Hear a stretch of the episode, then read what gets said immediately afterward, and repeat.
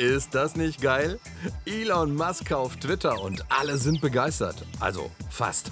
Denn wie twittert die Beatrix von Storch? Das linke woke Paralleluniversum wackelt. Hashtag heult leise. Genau, jetzt bitte kein Rumgeheule, nur weil so ein Typ wie der Donald Trump sich vielleicht freut, dass Twitter nun in vernünftigen Händen ist. Vernünftige Hände, die hier gerade mal ein Waschbecken in die Twitter-Zentrale tragen. Ja, let that sink in.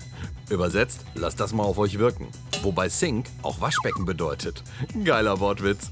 Das macht die folgenden Kündigungen doch gleich viel entspannter.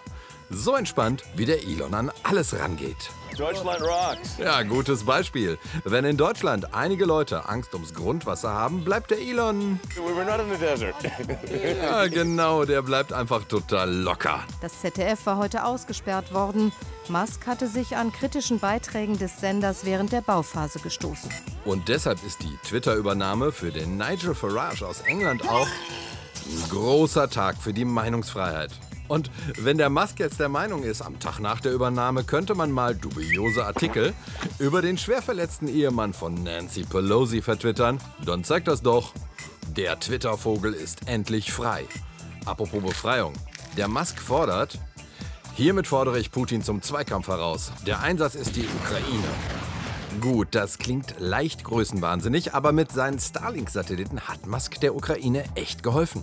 Und wenn er mal laut drüber nachdenkt, die Unterstützung wieder abzuziehen, wenn er kein Geld dafür kriegt, naja, also erstens hat er es ja noch nicht getan und zweitens, warum mit dem Krieg nicht etwas Geld verdienen? Nur weil Staaten das nicht können? Die sind halt schlechte Unternehmer. Aber warum sollte der Elon Musk, der ein sehr eigenes Verständnis von Meinungsfreiheit hat, der mit seiner Technik Kriege beeinflusst, der mit seinen Tweets Aktienkurse manipuliert und sich jetzt noch ein großes Kommunikationsnetzwerk leistet. Warum sollte so ein Top-Typ nicht der bessere Staat sein? Let that sink in.